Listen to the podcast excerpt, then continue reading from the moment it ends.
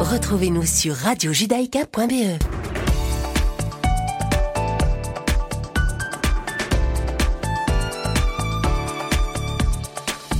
Bonjour à toutes et bonjour à tous, chers auditeurs. Bienvenue sur Radio Judaïka. Si vous nous rejoignez, je suis ravie de vous retrouver pour cette nouvelle semaine. Il est 17h et tout de suite, le deuxième flash d'information de cet après-midi. Nos journalistes vous informent. Le Premier ministre israélien Benjamin Netanyahou a dénoncé la décision de la Cour pénale internationale de reconnaître l'État palestinien comme un État membre, une décision qui aurait deux conséquences, à savoir premièrement la reconnaissance par la Cour pénale internationale de l'existence d'un État palestinien, alors que ce n'est pas le cas de la communauté internationale, y compris des Nations Unies. Deuxièmement, la possibilité pour les Palestiniens de saisir la Cour pour ouvrir une enquête contre Israël pour crimes de guerre. Pour le Premier ministre Netanyahou, cette décision de la Cour pénale internationale, c'est une décision antisémite et politique. Benjamin Netanyahou se bat également sur le front de la justice nationale en Israël cette fois puisque c'est aujourd'hui qu'il a comparu au tribunal de Jérusalem avec ses avocats pour se défendre des accusations de fraude, d'abus de confiance et de corruption qui pèsent sur lui dans trois dossiers différents, le tout à 45 jours de la tenue des nouvelles élections. Voici nos dernières informations au sujet de ce procès. Les avocats de Benjamin Netanyahou ont accusé le procureur général Avichai Mandelblit de mal gérer l'affaire. Selon eux, une partie de l'enquête a été ouverte sans les autorisations requises. La défense a également demandé à ce que les témoins ne soient pas entendus avant quelques mois. Pourquoi? Eh bien parce que la défense a besoin de temps pour préparer le dossier. Pour l'heure, les juges ont levé l'audience sans répondre à cette requête et sans annoncer de date pour la prochaine audience. Nous y reviendrons plus en détail à 18h lors du grand journal. Dans le reste de l'actualité internationale aux États-Unis, l'administration Biden a annoncé aujourd'hui son intention de se réengager auprès du Conseil des droits de l'homme des Nations Unies, près de trois ans après le retrait américain ordonné par l'ancien président Donald Trump, c'était en 2018. Aujourd'hui, le chef de la diplomatie américaine, Anthony Blinken, a déclaré dans un communiqué que le président Biden avait donné l'instruction au département d'État de s'impliquer immédiatement et avec force dans le Conseil des droits de l'homme de l'ONU, une décision qui risque toutefois de susciter les critiques des législateurs conservateurs. Enfin, en Belgique, point sanitaire. Ce lundi 8 février, on constate que le nombre de patients en soins intensifs se maintient sous la barre des 300. Il y en a 299, ça c'est pour les soins intensifs. Au total, 1676 personnes sont actuellement hospitalisées pour cause de Covid-19 en Belgique. Pour les autres chiffres, 1740 nouveaux cas de coronavirus ont été enregistrés pour ces dernières 24 heures, ainsi que 37 nouveaux décès. Pour le sixième jour d'affilée, le nombre de décès des suites du coronavirus diminue. Et c'est la fin de ce flash, chers auditeurs. On se retrouve à 18h pour le journal de la rédaction. Tout de suite, vous retrouvez votre émission du lundi, Cherchez l'erreur avec Isaac Franco et Richard Laube. C'est maintenant.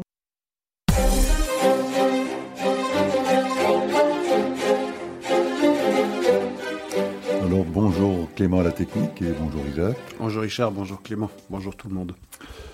Alors Isaac, euh, nous allons parler aujourd'hui des thèmes suivants. De la Cour pénale internationale, hein, euh, Ashley dans son euh, petit point d'information d'actualité en a parlé. Euh, la Cour pénale a décidé effectivement qu'elle avait la juridiction pour entamer éventuellement, il faudra voir si elle le fera ou pas, un recours contre Israël. Donc c'est un dossier important dont il faudra parler. On parlera évidemment des États-Unis, la procédure d'impeachment qui démarre demain, et puis également la déclaration de politique internationale faite par Joe Biden la semaine dernière. Euh, on parlera autant de ce qu'il a dit que de ce qu'il n'a pas dit également. Hein, ça serait intéressant de faire un petit point là-dessus. On parlera, j'imagine aussi d'Israël, des tout derniers sondages qui sortent, et puis surtout des listes qui ont été maintenant finalement déposées. Donc on, on connaît le rapport des forces, en tout cas les listes en présence, et on pourra faire un petit commentaire sur les, les tout derniers développements de cette campagne électorale. Et puis si le temps le permet, on verra peut-être l'Iran ou d'autres sujets qui nous tiennent à cœur. Alors, euh, commençons tout de suite, hein, rentrons dans le vif du sujet avec la Cour pénale internationale. On apprend effectivement, c'est pas très surprenant hein, que ce soit juste euh, quelques semaines après euh, la prise de fonction de Joe Biden, que ce panel de trois juges, hein, qui était chargé de décider euh, de euh, la possibilité euh, d'introduire un recours contre Israël euh, était possible ou pas, on apprend donc que ce panel de trois juges, un Français, un Hongrois et une Béninoise, je pense, a finalement décidé, deux juges contre un, euh, que la Palestine était un État, en tout cas en regard de cette Cour internationale, et que donc, euh, comme elle était un État, qu'elle était euh, dans son droit d'attaquer Israël, et que donc cette Cour était également donc dans son droit d'éventuellement introduire une enquête pour vérifier si des crimes de guerre se seraient commis à la fois dans le cadre de la guerre de Gaza de 2014, mais pas uniquement. Pourrait également euh, se demander de la question de savoir si les implantations en Judée-Samarie seraient également un crime de guerre. je pense aussi les, euh, les, les, marches des Palestiniens à la frontière euh, entre Gaza et Israël de 2018 également, et les réponses israéliennes à ces marches pourraient également être sujettes à, à ce type d'enquête. Voilà, Isaac, les toutes dernières informations qui nous viennent de, de cette cour, hein, qui euh, réside à La Haye. Alors que penser de cette décision et quels sont les risques euh, pour Israël? C'est le premier acte d'une guerre juridique qui a commencé il y a six ans déjà. Euh, six ans depuis que les Palestiniens ont intégré la Cour pénale internationale excipant de leur euh, statut de euh, membre, euh, de État non membre des Nations Unies, reconnaissance qu'ils avaient obtenue en 2012 par l'Assemblée générale des Nations Unies. Et donc, ils sont maintenant membres de la Cour pénale internationale. Israël ne l'est pas. Les États-Unis, du reste, non plus. Et effectivement, la première chose qui vient à l'esprit, le premier élément qui vient à l'esprit, c'est le timing de cette décision. Elle est prise euh, le vendredi 5 euh, euh, février, me semble-t-il, c'est-à-dire à peu près 15 jours après la prestation de serment de Joe Biden. C'est pas vraiment un hasard. On peut peut imaginer que euh, ça n'est pas euh, ça n'est pas un fait du hasard qu'aujourd'hui euh, eh bien les trois juges de la chambre préliminaire émettent leur verdict à, à, deux contre un. C'est le c'est le hongrois qui a voté contre et, le français et la béninoise qui ont voté pour cette décision. C'est-à-dire que désormais la Cour pénale internationale estime qu'elle a la juridiction sur la Judée-Samarie ce qu'elle appelle euh, la Cisjordanie, Jérusalem-Est, en réalité les quartiers orientaux de la capitale israélienne, et euh, Gaza. Sans pour autant que cette euh, déclaration de juridiction signifie quelque chose dans la reconnaissance du territoire, des territoires. Elle prend soin de, de déclarer ça. alors, il faut savoir aussi que la CPI, en principe, ne peut juger que des crimes extrêmement graves la CPI, c'est l'héritière, c'est ce qui est né après le procès de Nuremberg, qui a jugé les crimes des nazis contre euh, l'élimination du peuple juif. Et c'est quand même extraordinaire, c'est ce que du reste le Premier ministre israélien a déclaré, que cette cour pénale qui a été créée pour que jamais plus on ne puisse assister à ce qui s'est produit au XXe siècle serve aujourd'hui à traduire en justice le seul État juif qui a commis le crime de se défendre contre des agressions caractérisées des Palestiniens, qu'il s'agisse des Palestiniens venant de Judée-Samarie ou bien, de Gaza. Et donc c'est le droit à la défense d'Israël qui est jugé au motif que celle-ci ce droit à la défense, celui-ci aurait été exercé de façon disproportionnée et que même les Israéliens auraient visé intentionnellement des civils. Et donc il s'agit là d'un crime, euh, d'un crime, d'un crime de guerre. Il faut aussi savoir que la CPI ne peut pas juger en principe les États qui ont euh, une structure ou une organisation juridique euh, qui demande des comptes à ses propres citoyens ce qui est le cas d'Israël. Israël avait diligenté d'ailleurs des centaines euh, d'enquêtes sur des soldats qui auraient commis des actes répréhensibles. Et donc, Israël a cette structure juridique, elle est parfaitement indépendante, elle est reconnue dans le monde entier comme indépendante et fiable. Et donc, aujourd'hui, c'est le principe de complémentarité. La CPI ne juge pas les États qui jugent leurs propres citoyens de manière fiable. Pourtant, Ici, on estime que la juridiction est établie et que, dans un deuxième temps, On ne sait pas quand ça va arriver, si cela arrivera. Ça peut arriver dans six mois, ça peut arriver dans un an ou dans cinq ans. Ça ne dépendra de toutes les façons pas de la procureure générale Fatou Bensouda qui prend sa retraite en, juin de cette année. Et du reste, son successeur ou la personne qui va prendre sa place devait être déjà devait au mois de décembre dernier. On semble ne pas trouver une personnalité qui convienne à tout le monde.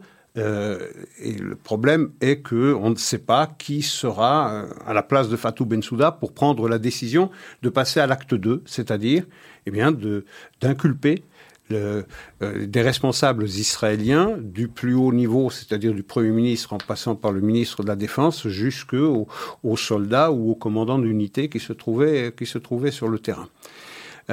donc, ce qui est extraordinaire ici, c'est que la Cour pénale internationale va aujourd'hui ou prétend aujourd'hui juger le droit des Israéliens de se défendre contre des agressions caractérisées. Israël ne manque pas de cartes, naturellement.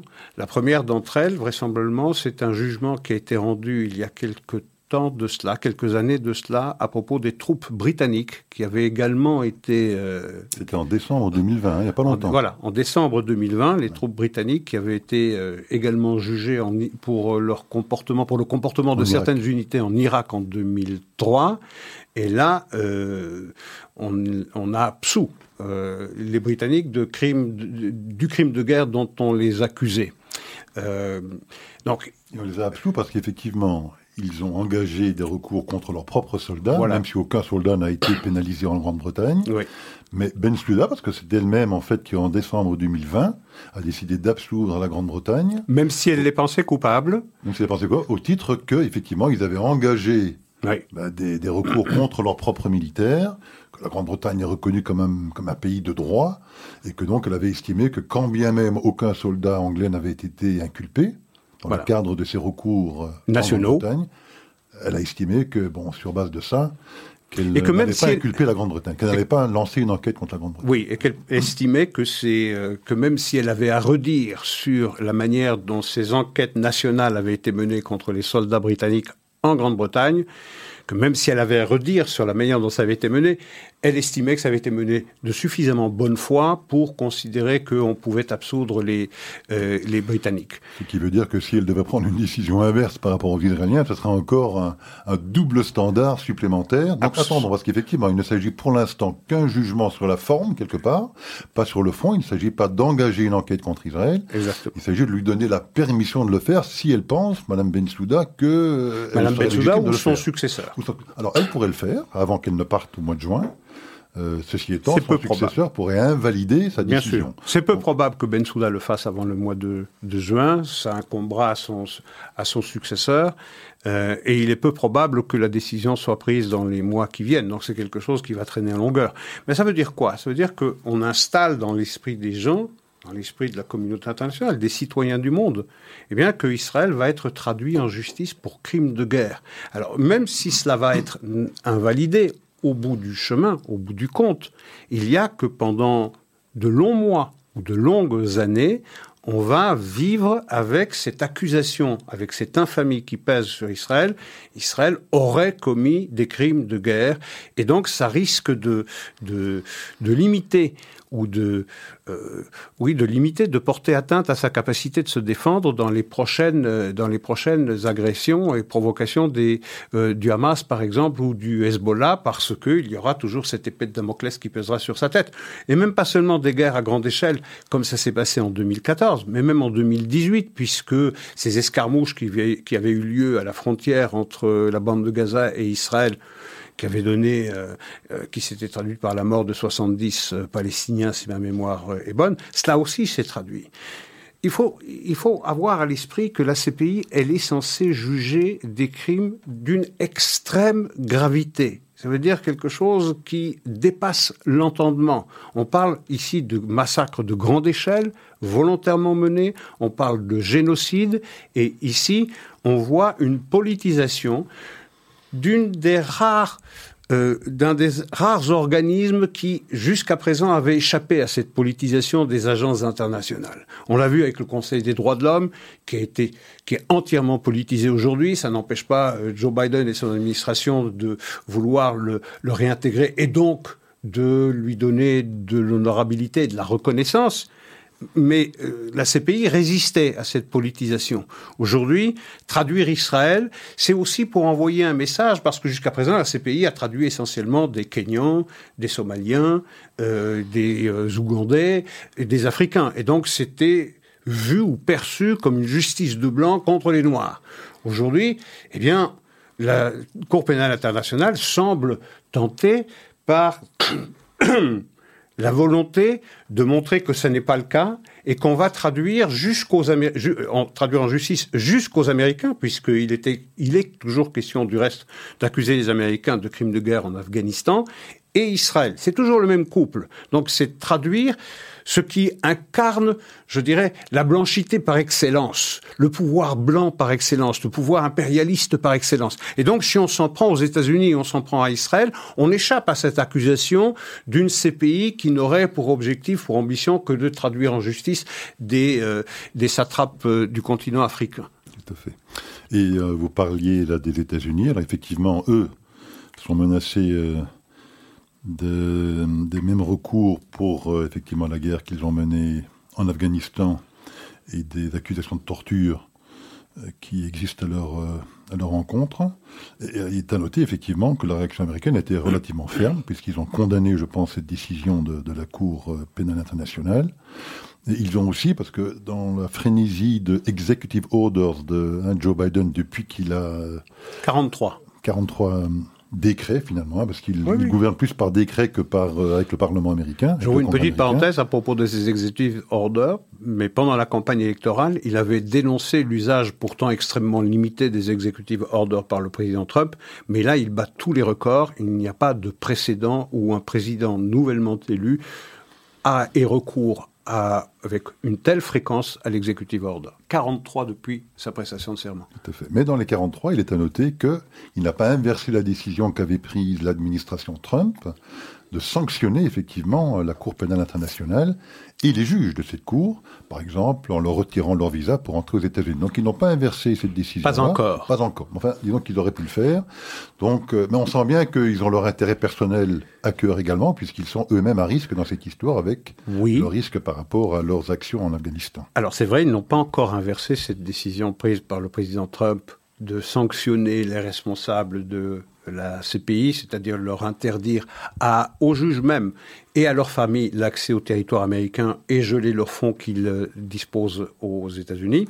Mais ils ont dit que la décision prise par la précédente administration serait revue, serait réétudiée. Ce qui ne veut pas dire que demain, euh, eh bien peut-être pour bénéficier euh, justement d'une exonération de ce risque, de se mettre à l'abri de ce risque, ils pourraient les supprimer, laissant Israël seul. Il faut savoir une chose, c'est que désormais cette administration américaine a deux discours deux discours. Un discours pour rassurer ses alliés, pour leur dire ne vous inquiétez pas, on va vous consulter pour l'Iran, par exemple. À Israël, on, vous soutient, on est derrière vous, euh, on condamne euh, cette décision prise par la CPI. Et puis, il y a un autre discours un discours, lui, euh, qui est euh, en interne beaucoup moins rassurant que celui qui est tenu en, externe. Et, ce discours en interne, il passe également par les nominations prises, les nouvelles nominations prises par l'administration Obama. On en a déjà longuement parlé la semaine dernière et la semaine d'avant avec Monsieur Iran Robert Mallet, Robert Mallet, que désormais nos éditeurs connaissent, qui est la personnalité, certainement la plus critique de l'État d'Israël, la plus encline à se rapprocher de l'Iran et à faire monter l'Iran en puissance. C'est déjà une nomination qui en dit long sur les intentions de cette administration et qui va bien au-delà des assurances données à Israël que jamais l'Iran ne disposera de l'arme nucléaire. Mais lorsqu'on nomme M. Mallet Monsieur Iran, ben, c'est quelque chose qui a une certaine forme d'incohérence, appelons ça, appelons ça comme ça. Euh, lorsqu'on veut euh, rassurer Israël qu'on se tient à ses côtés, qu'on reconnaît l'État juif euh, et que sa sécurité est, est l'architrave de la politique étrangère américaine, mais qu'on nomme à des postes élevés comme le responsable du transfert des renseignements des agences de renseignement à la Maison Blanche, un américano-palestinien qui est connu pour euh, son adhésion à BDS et pour sa critique systématique d'Israël, lorsqu'on nomme euh, d'autres personnalités comme Rima Dodin ou bien Jolina Porter, ce sont ces nominations qui parlent beaucoup plus que ces assurances euh, qui n'engagent que, ceux qui veulent bien croire ces promesses de solidarité des États-Unis à l'égard d'Israël. On a le sentiment que on est sorti d'une lune de miel pendant quatre ans et qu'aujourd'hui on va désormais verser dans un mariage de convenance, sinon même de défiance. Tout à fait. Alors je voulais quand même revenir un tout petit instant là, sur cette histoire de la Cour pénale internationale, parce que vous mentionniez effectivement qu'elle avait vu le jour pour des crimes graves, hein, de mhm. type euh, crime contre l'humanité, génocide, à la suite effectivement du drame de la Shoah. C'est bien un pays qui mériterait aujourd'hui d'être sanctionné, plutôt des personnalités de ces pays, parce qu'encore une fois, la Cour pénale internationale ne sanctionne pas des pays, mais euh, sanctionne des individus. Euh, ce serait euh, Xi Jinping et la Chine. Bien sûr. Parce qu'on apprend effectivement de plus en plus les exactions qu'ils commettent vis-à-vis de la population musulmane du Xinjiang, les Ouïghours. Les témoignages sortent fréquemment maintenant. J'en lisais certains ce week-end à la BBC de femmes qui ont réussi à, à échapper à l'enfer de ces camps dits de rééducation, euh, mais c'est un régime de torture, de, stérilisation forcée, enfin il y a une véritable... De viol de viol à de viol effectivement. À grande, de viol à grande, échelle. échelle. Il semblerait que 3 millions de Ouïghours soient passés par ces camps et qu'il y ait toujours un stock, si je puis dire, d'un million de Ouïghours dans les camps au moment où nous nous parlons, euh, s'il y a bien un pays et plutôt un, leadership qui mériterait d'être traduit devant cette cour, ce serait le leadership chinois. À, l'évidence. Je veux dire, j'ai lu ce même reportage, j'ai vu ce même reportage à la BBC, c'est incroyable, c'est accablant, c'est une culture assumée du viol de masse, de la torture, de la torture, mais euh, j'ai lu des, euh, des scènes de, de, torture absolument ahurissantes, où les, Chinois, les policiers chinois se servent de bâtons électrifiés qu'ils plantent dans le, dans le vagin des femmes. Je veux dire, c'est des choses absolument ahurissantes qui dépassent simplement l'entendement. C'est la BBC qui le rapporte. C'est pas n'importe quoi. On peut donc l'en croire. Euh, et aujourd'hui, on déroule le tapis rouge pour Xi Jinping on parle avec la Chine, on signe des accords. Le dernier accord, il n'y a pas si longtemps, entre l'Union européenne euh, et, la Chine. Même chose, euh, la Chine qui était euh, à la tête de cette initiative qui va maintenant englober une quinzaine de pays pour une zone de libre-échange. Donc on parle avec la Chine, qui est un meurtrier de masse un meurtrier de masse qui rééduque une population, des mariages forcés des mariages forcés, une sinisation forcée euh, de, de, cette région des Ouïghours. Et là, le monde entier se tait. Mais pour le crime de s'être défendu, contre des agressions caractérisées, je le répète, on va traduire le droit à la défense d'Israël parce que c'est de cela dont il s'agit. C'est de cela dont il s'agit. Euh, le général en chef euh, des troupes britanniques en Afghanistan, Richard Kemp, a, large, a déclaré que aucune armée au monde ne se comporte d'une manière aussi éthique, aussi morale que l'armée israélienne lorsqu'elle est engagée dans des combats. Et le chef d'état-major américain en son temps, en 2014, avait déclaré la même chose, que c'était un modèle du genre, un modèle d'éthique. Eh bien, c'est ce droit qui est jugé. De la même manière qu'on considère que c'est un crime de guerre ou un crime contre l'humanité, les implantations qui sont en Judée-Samarie, c'est-à-dire que pour un juif, de vivre au cœur même de cette région qui a donné naissance au peuple juif, eh bien, c'est un crime contre l'humanité. C'est absolument ahurissant. C'est le, la CPI qui perd son indépendance, c'est le stade ultime de la politisation de toutes les agences que l'administration américaine veut désormais réintégrer. Je prends cet exemple encore de Conseil des droits de l'homme. Eh bien, la réintégration des États-Unis, c'est une manière de lui donner euh, une forme de reconnaissance qu'elle avait perdue par le retrait des Américains en 2018, suivi par celui des Israéliens. Tout à fait. Donc, premier dossier juridique, la Cour pénale internationale. Deuxième dossier juridique, on parlait des États-Unis il y a quelques instants. Démarra demain une autre procédure. Alors, j'ai euh, du mal à l'appeler juridique, même si tant est qu'il faudrait l'appeler comme ça, c'est peut-être plutôt une procédure politique, mais enfin, disons un procès démarra demain, un procès en destitution, hein, le fameux deuxième procès d'impeachment de Donald Trump, euh, au nom d'une incitation à l'insurrection. c'est de ça dont il s'agirait. Et donc ça démarrera demain. Euh, on n'est pas exactement sûr euh, de la procédure qui sera suivie, mais on sait déjà que en matière d'anticonstitutionnalité, on peut difficilement faire pire.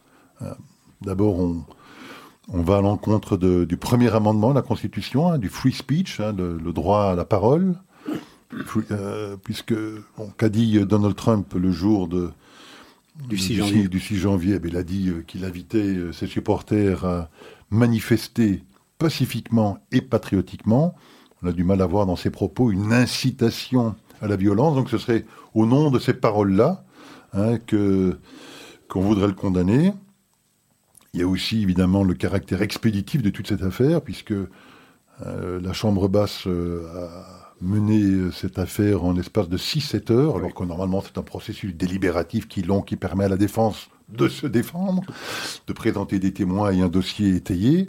Rien de tout cela. Hein. Il s'agit de très rapidement blaquer la chose pour effectivement essayer de le destituer alors qu'il est encore en poste dans l'espoir que ça augmentera la probabilité peut-être que le président de la Cour suprême acceptera de participer. Il a Heureusement, qu'il a refusé de le faire. Hein, c'est une encoche de plus dans, dans, l'anticonstitutionnalité du dispositif, puisque normalement c'est au président de la Cour suprême de devenir président. Il a refusé de participer à cette mascarade. Hein. Oui, il a appelé d'ailleurs mascarade parce qu'il a dit que c'était anticonstitutionnel. Exactement. Alors qui va présider à cette histoire? C'est ça que ça devient encore plus drôle. Hein. Ce sera un, sénateur démocrate du nom de Patrick Leahy. Le plus ancien en fait sénateur, c'est à ce titre-là qu'il va présider. Mais il avait déjà déclaré, lui, la culpabilité de Trump. C'est extraordinaire. Je pense que ce sera la première fois dans l'histoire des États-Unis qu'un procès aura lieu avec un président qui aura déjà déclaré la culpabilité de l'inculpé. C'est assez extraordinaire. Vont lui a demandé d'ailleurs est-ce qu'il avait l'intention de voter? Hein, donc de changer de chapeau, il aura son chapeau de président et puis rapidement il va mettre son chapeau de sénateur. Oui, oui, absolument.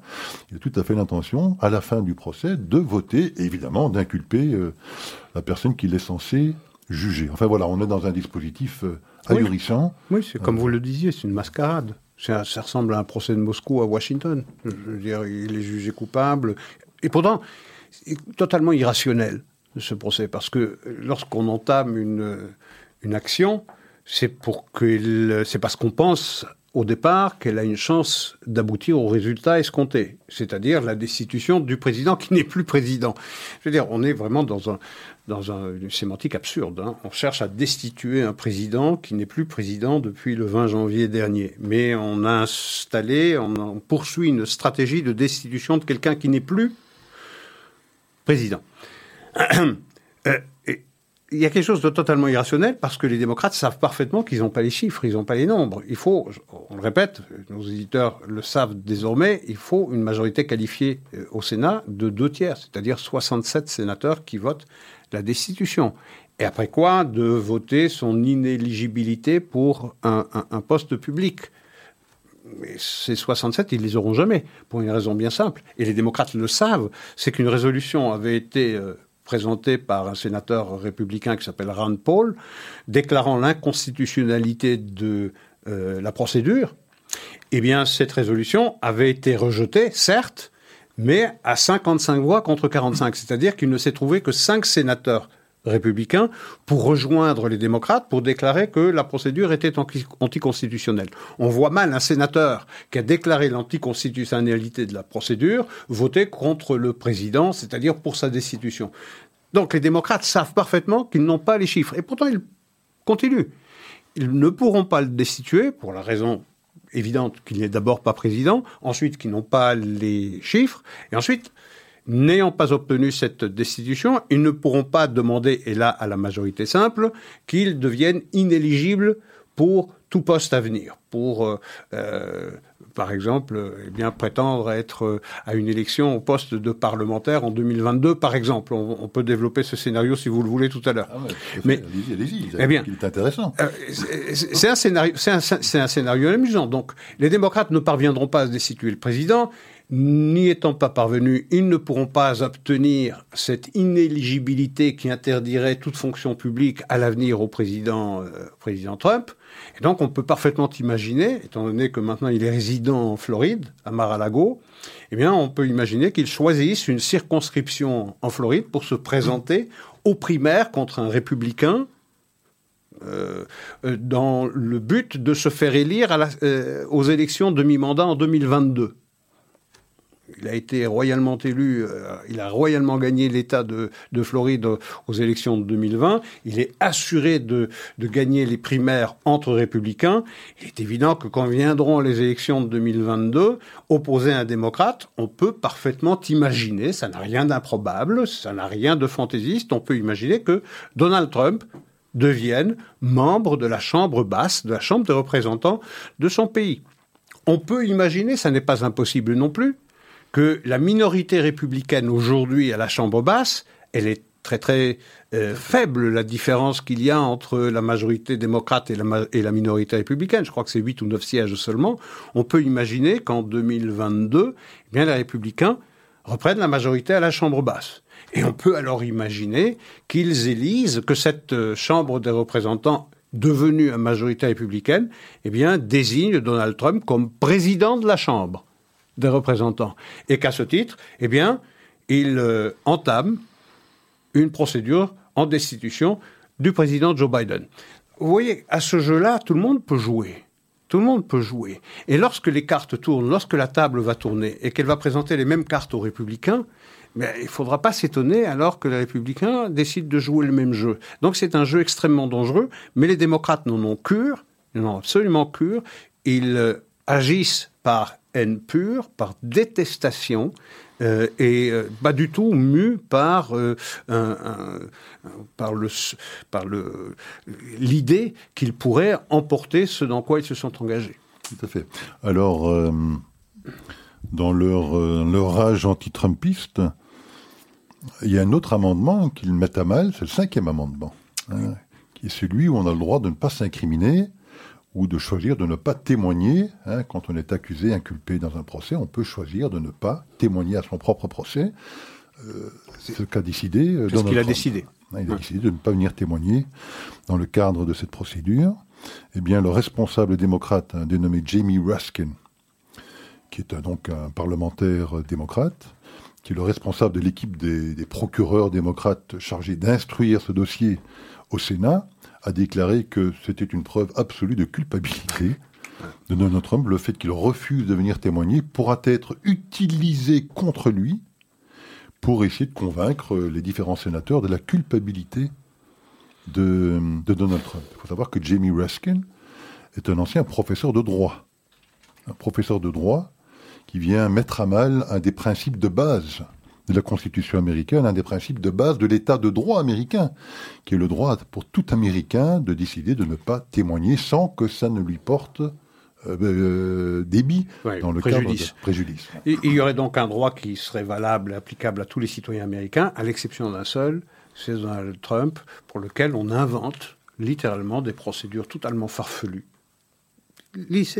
C'est quelque chose de, c'est une mascarade qui est presque injurieuse pour cette grande république que, sont les que sont les États-Unis. Et pourtant, ils sont engagés là-dedans. Et quand bien même euh, il serait condamné, ce qui ne sera pas, mais quand bien même il serait condamné, moi je ne pense pas que ça l'empêcherait de se présenter. Hein, le scénario que vous décriviez, qui me paraît tout à fait intéressant, quand bien même il serait condamné, je ne pense pas que ça l'empêcherait de se présenter. Non, parce qu'on pourrait effectivement, on le condamnerait et donc il serait impeached, et évidemment il suivrait ça d'un deuxième vote de disqualification, mais encore faudrait-il que ce deuxième vote de, de disqualification soit perçu comme constitutionnel. Je suis persuadé qu'il se présenterait quand même, qui, et qui dirait, écoutez, traînez-moi devant les tribunaux pour voir si la décision que vous avez prise au Sénat est constitutionnelle. Vu la décision qu'a pris le Chief Justice John Roberts de ne même pas présider à cette mascarade, moi je suis quasi sûr que s'il devait aller en procès pour avoir gain dans cette histoire, qu'il l'aurait plus que probablement. Alors c'est s'installer dans une procédure qui va durer longtemps, longtemps, longtemps. Euh, c'est à partir du moment où il est destitué, mais je me place dans votre, dans votre scénario qui n'est pas improbable, mais qui est tout à fait impossible, je, le répète, on obtient la majorité simple, 51 contre 49, euh, la possibilité de le déclarer inéligible, il devient inéligible. Maintenant, il pourra naturellement contester cette décision devant les tribunaux, mais euh, je veux dire, il est définitivement écarté de la chose publique, en réalité.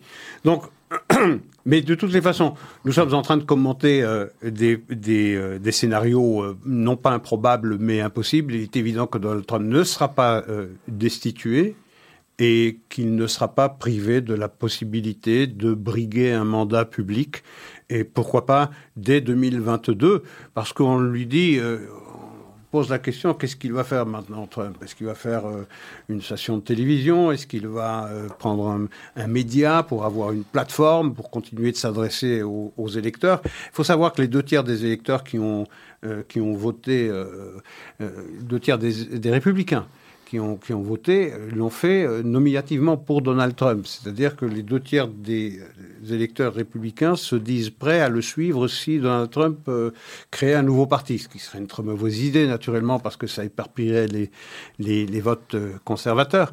Mais je pense que l'ambition de Donald Trump pour les, les, mois et les années à venir, c'est de, c'est de nettoyer les écuries d'Ogia du Parti républicain, de les nettoyer de tous ceux qu'il considère s'être comportés comme des traîtres à son égard les rhinos, c'est-à-dire les Republicans in name only, les Never Trumpers aussi, ceux qui sont républicains mais qui n'ont jamais accepté la légitimité du président républicain Donald Trump, et puis de le, de présenter ainsi euh, euh, réformé euh, au, suffrage en, 2024, où il pourrait être lui-même candidat ou kingmaker, c'est-à-dire celui qui va donner l'onction à tel ou tel candidat républicain pour la nomination du parti.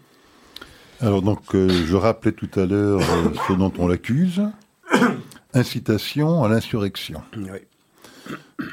les propos que mettront en avant les démocrates pour essayer de convaincre les sénateurs qu'il est effectivement coupable de, ce crime, hein, c'est d'avoir dit dans le discours du 6 janvier euh, qu'il euh, invitait donc ses supporters à aller manifester pacifiquement et patriotiquement pour faire entendre leur voix au moment même où effectivement le Congrès américain était en train de confirmer euh, le vote des grands électeurs.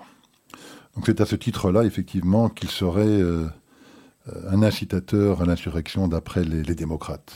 Alors, j'invite euh, quand même nos auditeurs à écouter ce qui va se passer dans ce procès, parce que bon, la défense de Trump euh, ne va pas rester les bras ballants euh, et publiera toute une série d'interventions et de vidéos de politiciens démocrates qui, pour le coup, ces interventions sont véritablement des incitations à la violence, peut-être pas à l'insurrection, mais en tout cas à la violence. Et j'en donne un pour exemple, et je suis sûr que vous en aurez d'autres, mais celle de Chuck Schumer, hein, donc le président des démocrates au Sénat, et maintenant le président du Sénat, puisque les démocrates ont la majorité avec Kamala Harris, qui en mars 2020, je l'avais déjà entendu, hein, devant le bâtiment de la Cour suprême, qui de la même manière que le Congrès débattait de l'élection présidentielle, à l'époque, en mars 2020, débattait d'un de l'avortement, d'un sujet sur l'avortement, et de restrictions éventuelles ou pas à, mettre sur les possibilités du droit à l'avortement. Eh bien, il était au même moment devant le bâtiment de la Cour suprême, avec ses supporters démocrates évidemment, qui étaient des gens qui se battaient pour l'avortement. Et qu'a-t-il dit devant ses supporters?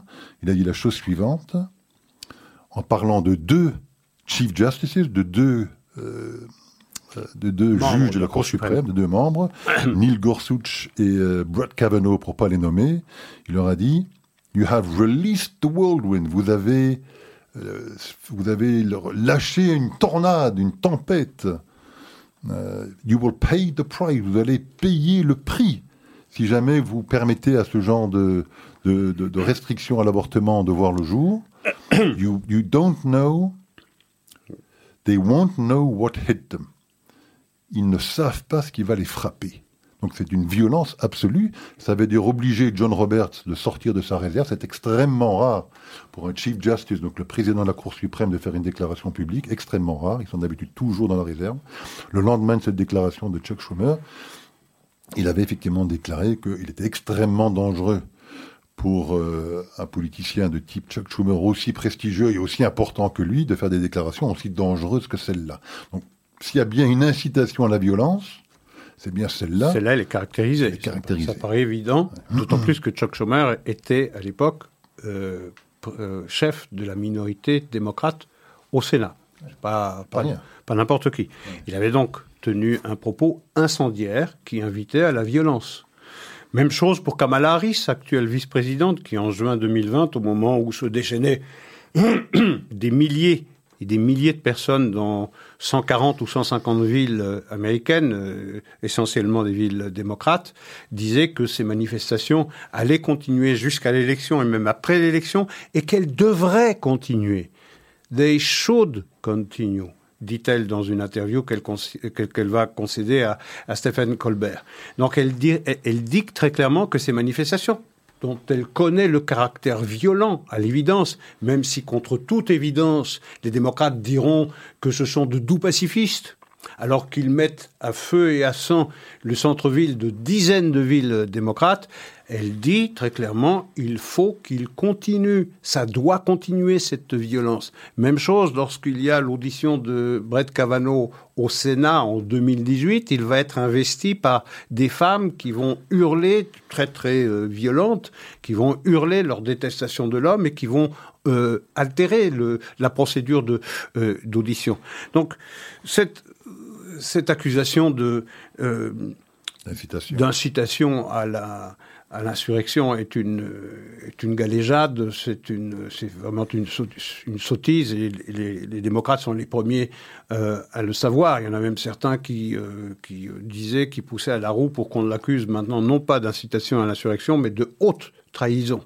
Carrément, rien de moins, rien de moins que la haute euh, trahison. Donc, c'est une période extrêmement troublée aux États-Unis et qui vient euh, et qui, montre, qui témoigne de ce que, de la volonté affichée de Joe Biden de guérir l'Amérique de ses divisions, de rapprocher les citoyens euh, rouges des citoyens bleus, euh, bien que tout ça est une posture. Et c'est ce que je disais tout à l'heure à propos du double discours. Il y a désormais un discours qu'on sert euh, Urbi et Torbi, il y a en réalité ce qu'on fait et ce que font euh, les membres de cette nouvelle administration, à commencer par le président lui-même, c'est de jeter de l'huile sur le feu et de déguiser cette euh, d'accroître cette division qu'il y a aujourd'hui aux États-Unis. Tout à fait. Alors troisième dossier à caractère juridique. On avait parlé de la Cour pénale internationale. Une autre cour qui euh, qui réside également à La Haye, je pense, si je ne me trompe. Les deux sont à La Haye. C'est la Cour de justice internationale. C'est une institution des Nations Unies euh, qui, à l'inverse de la Cour pénale internationale, qui est dirigée contre des individus qui auraient commis des crimes de guerre ou des crimes de génocide, euh, la Cour de justice internationale, elle, a pour vocation d'essayer de résoudre des conflits entre États. Euh, et elle s'est également prononcée la semaine dernière dans un dossier, alors pour le coup porté par l'Iran contre les États-Unis, suite euh, à la sortie des États-Unis du JCPOA. du JCPOA et de la remise en place des sanctions américaines contre l'Iran. Donc l'Iran euh, s'était porté, si je peux dire, partie civile dans ce dossier-là contre les États-Unis euh, en bon, les accusant d'avoir remis en place ces sanctions de manière, si je puis dire, unilatérale. Unilatérale et donc, j'imagine, abusive. illégale, abusive, euh, au nom d'un traité d'amitié qui existe toujours entre les Depuis 1955. Qui date de 1955. Et donc c'était au titre de ce traité de 15 de 55 qu'ils avaient introduit ce recours. Et la Cour de justice internationale, la semaine dernière, a effectivement, parce qu'on le faut encore une fois, sur la forme, euh, décidé qu'elle avait effectivement la juridiction, euh, l'autorité de se prononcer sur le sujet. Donc on verra le jour venu si elle donnera raison aux Iraniens ou pas, mais en tout cas, euh, elle a, euh, sur la forme, décidé qu'elle était, en tout cas, habilitée, Compétente. euh, à- compétente à juger de, de ce sujet-là. Donc ça nous permet de parler un petit peu de l'Iran.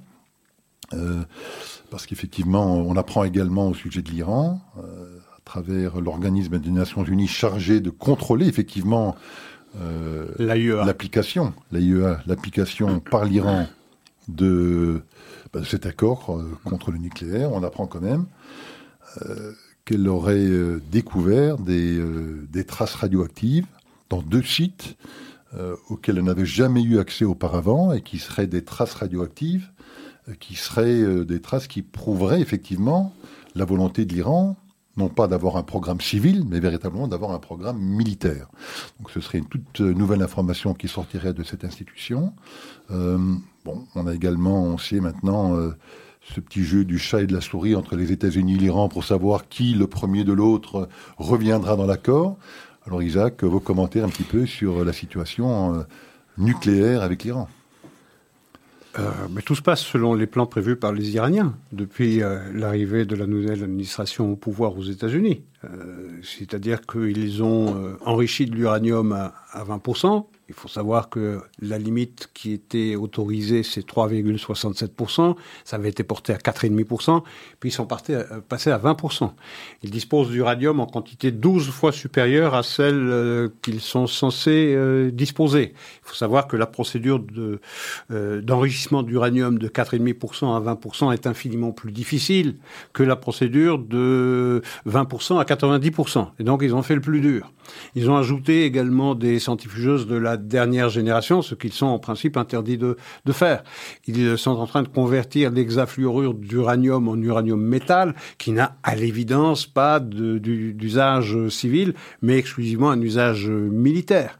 Donc, il y a vraiment que les pierres qui ne savent pas que les Iraniens mentent dans toutes les langues, ça n'empêche pas les Américains d'avoir cette obsession de réintégrer le JCPOA et de se montrer disposés à euh, y revenir à partir du moment où les Iraniens cessent d'enrichir l'uranium. Alors certains ont dit, euh, après cette déclaration de Joe Biden euh, à CBS, je crois samedi dernier, il disait je ne vais pas lever les sanctions tout le temps que les Iraniens n'ont pas arrêté l'enrichissement de l'uranium. Ben, traduisons ce que ça veut dire. Ça veut dire que du moment qu'ils arrêtent d'enrichir l'uranium, ben, je lève les sanctions.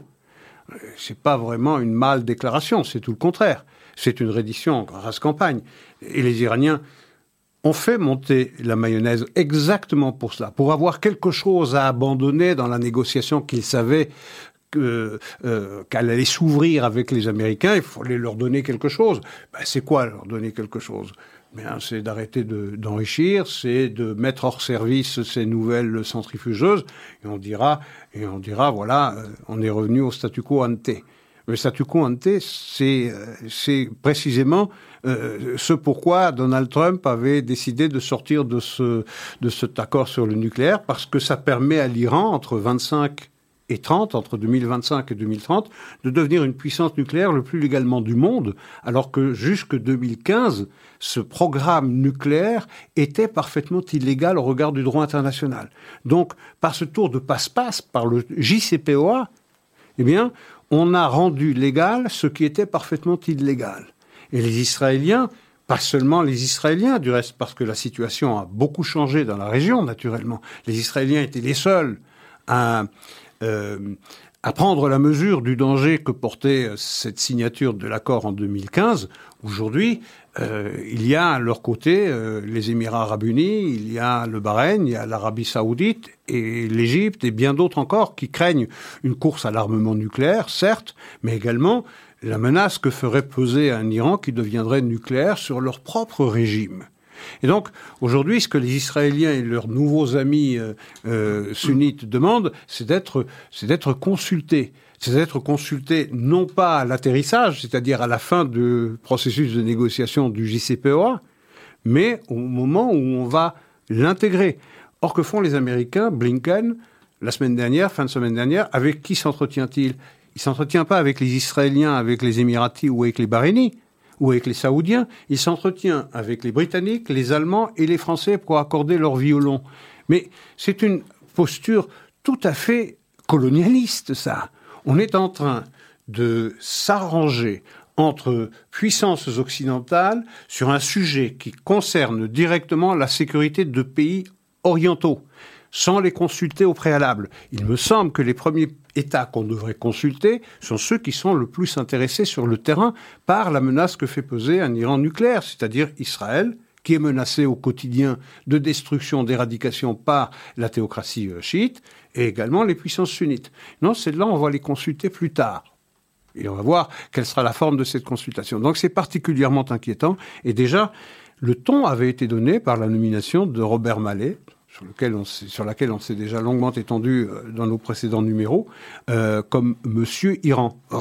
Robert Mallet, c'est quelqu'un qui a une obsession critique à l'égard de l'État d'Israël et une, une fascination à l'égard de, euh, l'Iran qui ne laisse pas d'inquiéter eh Israël et ses nouveaux amis euh, sunnites. Alors ça aura peut-être un effet bénéfique, ce sera celui effectivement de renforcer encore plus le lien qui a été formé entre Israël et certains pays du Golfe, et peut-être de convaincre l'Arabie saoudite de faire le pas qu'elle n'a pas encore fait, si elle devait effectivement voir l'administration américaine euh, prendre une position aller plus équilibrée en tout cas plus favorable aux Iraniens. On a vu qu'ils ont déjà décidé de réduire leur support à l'Iran dans leur guerre au Yémen, euh, de ne plus réduire leur support à l'Arabie Saoudite. L'Arabie Saoudite dans leur guerre au Yémen, pardon, de ne plus considérer euh, les Houthis, hein, qui sont donc euh, à la solde évidemment des, Iraniens, comme une, organisation, terroriste. terroriste, sera peut-être alors cet effet bénéfique là. C'est c'est une hypothèse, mais ce n'est pas la seule. On peut aussi imaginer que tous ces poids moyens qui n'ont pas la masse critique, qui ne sont pas des puissances importantes, qui ne sont des puissances à partir du moment où elles s'agrègent à une puissance régionale majeure comme Israël, mais elles pourraient être tentées, si elles voient qu'elles n'ont plus le soutien des États-Unis, eh bien d'aller chercher ailleurs un parapluie qu'elles n'ont plus à Washington, c'est-à-dire de le chercher à Pékin ou de le chercher à Moscou, qui lui ne trahit jamais ses alliés. On l'a vu avec la Syrie. Donc, euh, il y a un danger, il y a un danger de voir ces accords Abraham qui viennent d'être qui viennent d'être signés ben, d'être affaiblis. Et la décision prise par l'administration Biden de ne plus fournir des armes à l'Arabie Saoudite, des armes de précision qui pourraient servir dans la guerre contre les Houthis, également de revoir le contrat d'armement de 23 milliards de dollars entre les États-Unis et les Émirats arabes unis pour lequel Israël avait donné son feu vert de lever des taxes d'entrée pour l'aluminium produit par les Émirats arabes unis aux États-Unis, soi-disant pour sauver des emplois américains, alors que l'aluminium qui vient des États européens, lui, n'est pas taxé à l'entrée des États-Unis. Donc on voit qu'il y a presque une volonté de questionner, de fragiliser ces accords, euh, ces accords Abraham. Lorsque vous ajoutez tout cela, euh, les armes, qu'on va réétudier euh, euh, cette euh, déclaration qui fait que les Houthis ne sont plus une organisation terroriste, le rappel du Nimitz, du porte-avions Nimitz qui croisait dans les eaux du, du, du, Golfe, de le, de le rappeler aux États-Unis, tout ça sont des signes qui montrent aux, États, aux Iraniens que les États-Unis rentrent dans un discours de détente. En tout cas, veulent montrer des signes. Et en réalité, qui fera les principaux sacrifices, c'est celui qui veut le plus l'accord sur le nucléaire. Or, les Iraniens, ils ne le veulent pas plus que ça. Ce sont les Américains qui le veulent. Pourquoi? Parce que les Américains, exactement comme Obama, exactement comme Trump, ont décidé de quitter la région. Ils ont quitté la région parce qu'ils ont compris, à raison du reste, que la menace stratégique majeure qui pèse sur les États-Unis, ça n'est pas l'Iran, c'est pas la Corée du Nord, c'est à l'évidence la Chine. Et c'est là-dessus qu'il faut tourner toute l'attention de l'administration américaine. Et donc, il faut se désengager de cette région. Comment avait choisi de le faire Donald Trump? C'est en renforçant ses alliés, Israël et les sunnites, contre l'Iran. Comment voudraient le faire les démocrates? Eh bien, c'est en installant un équilibre des forces, un équilibre de la terreur, en fragilisant Israël et ses alliés sunnites et en faisant monter en puissance l'Iran. Donc, la finalité est la même, mais l'état dans lequel on va laisser le Proche et Moyen-Orient n'est pas du tout le même. Alors, Isaac, il nous reste euh, peut-être cinq petites minutes. Alors profitons-en pour euh, parler d'un dossier dont nous avions parlé. Nous étions, je pense, euh, une des rares radios à avoir parlé du dossier de, Guelph, le trésor de Guelph. Ah alors pour rappel, pour ceux qui n'étaient pas à l'écoute lors de notre première intervention sur ce sujet, le trésor de Guelph est un trésor médiéval qui est valorisé à environ 250 millions de dollars, excusez du peu, qui avait été racheté par une famille juive de marchands d'art euh, dans les années 30, la famille Rosenberg, et qui avait été racheté en 1935 À vil prix. à vil prix euh, par un dénommé Hermann Göring. Euh, donc la famille, ou plutôt les descendants évidemment de cette famille, ont introduit également un recours, euh, parce qu'on sait qu'en Allemagne c'est tout à fait possible d'essayer d'obtenir compensation et restitution surtout de, ce type de trésor artistique, culturel, ont introduit un recours pour euh, essayer de récupérer ce trésor qui est géré par une fondation culturelle à Berlin Éta- euh, en Allemagne. L'Allemagne a refusé, donc les procès ont eu lieu en Allemagne. Les juges allemands ont estimé que la vente n'avait pas été forcée et qu'à ce titre-là, il n'y avait pas de raison de la restituer, la collection. Donc cette famille a donc attaqué l'Allemagne aux États-Unis. Euh, les, euh, les, euh, les juges avaient d'abord donné raison à la famille. L'État allemand a fait appel et s'est remonté à la Cour suprême. La Cour suprême avait à se prononcer sur, encore une fois, pas sur le fond. hein. Aujourd'hui, on aura beaucoup parlé de forme et de fond. Et la Cour suprême avait à se prononcer sur la forme pour savoir si les États-Unis avaient la juridiction, la, La compétence, compétence. pour même porter un jugement lorsqu'il s'agit d'une famille allemande qui essaye de porter recours contre son propre État, à savoir l'Allemagne. Et elle a décidé euh, vendredi dernier ou samedi Qu'elle dernier n'avait pas. qu'elle ne l'avait pas à neuf juges contre, Contre zéro. Donc bon, il semblerait que ils avaient estimé que le risque pour les États-Unis, parce qu'effectivement, dès lors qu'on s'engage dans ce genre de dispositif pour euh, donner gain de cause à une famille qui s'attaque à son propre gouvernement, et bien qu'un gouvernement allemand pourrait bien évidemment prendre le, les mêmes décisions vis-à-vis de familles américaines qui pourraient s'attaquer à un gouvernement américain. Décision qui m'a pas du tout surpris. Donc voilà, une petite déception quand même, mais on verra si cette famille a encore d'autres recours qu'ils vont pouvoir euh, euh, poursuivre pour avoir gain de cause dans une histoire qui quand même, clairement, c'est euh, une vente forcée d'une famille qui a été... Oui, c'est particulièrement sur le fond, sensible. sur le fond aussi. Bien sûr. Parfait, bah, écoutez Isaac, euh, Temps déjà de se quitter, puisqu'il est 17h57 très bientôt, 57, que. Asley Santoro hein, est rentré dans le studio pour euh, son journal de, de 18h. Et donc, on donne rendez-vous à nos auditeurs la semaine prochaine. Et on vous souhaite à tous une excellente semaine. parfait. Bonne soirée à tout le monde. Au revoir. Les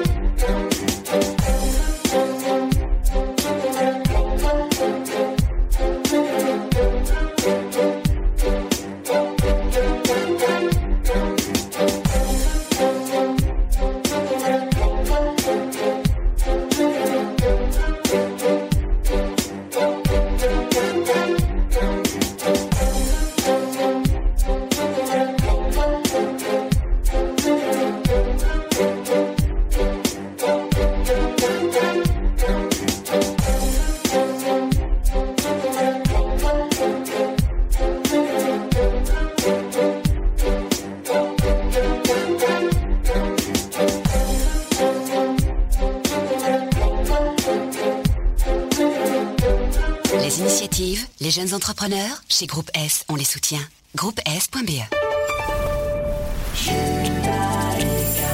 Retrouvez-nous sur radiojudaïka.be. Vous êtes une petite ou une grande entreprise Vous êtes une association Vous désirez faire de la publicité sur notre antenne ou nos réseaux sociaux afin d'accroître votre visibilité Vous avez dès lors votre place sur Radio Judaïka. Appelez-nous au 02 648 18 59 ou envoyez-nous un email à secrétariat at radiojudaïka.be. Nous étudierons ensemble votre budget afin de trouver la meilleure solution. Radio Judaïka, depuis 40 ans, la radio de la communauté juive et de ses amis. Notre pays est au niveau d'alerte Covid 4. Voici les règles de base. Lavez-vous régulièrement les mains. Portez un masque. Gardez 1,50 m de distance. Limitez-vous à un contact rapproché. Pensez aux personnes vulnérables. Travaillez à domicile. Aérez les espaces intérieurs. Et pratiquez vos activités de préférence à l'extérieur. Une équipe de 11 millions. Tous ensemble, respectons les règles. Retrouvez toutes les règles sur info-coronavirus.be et informez-vous sur les mesures locales. Une initiative des autorités belges. Vous êtes isolé ou vous connaissez quelqu'un qui l'est? Vous avez envie de vous faire gâter ou de gâter quelqu'un? Ezra peut vous aider. Appelez Ezra afin que nous puissions vous faire parvenir de bons petits plats cachers, soit gratuitement, soit à prix abordable en fonction de votre situation. Ezra s'occupera aussi de la livraison. Contactez Batcheva au 04 75 44 54 54. Participer à sauver des vies en Israël, c'est possible en soutenant les actions du Magen David Adom. 25 000 bénévoles sont mobilisés 24 heures sur 24 et 7 jours sur 7. Ils répondent à 2 millions d'appels d'urgence chaque année. Votre don est précieux. Il fait de vous le premier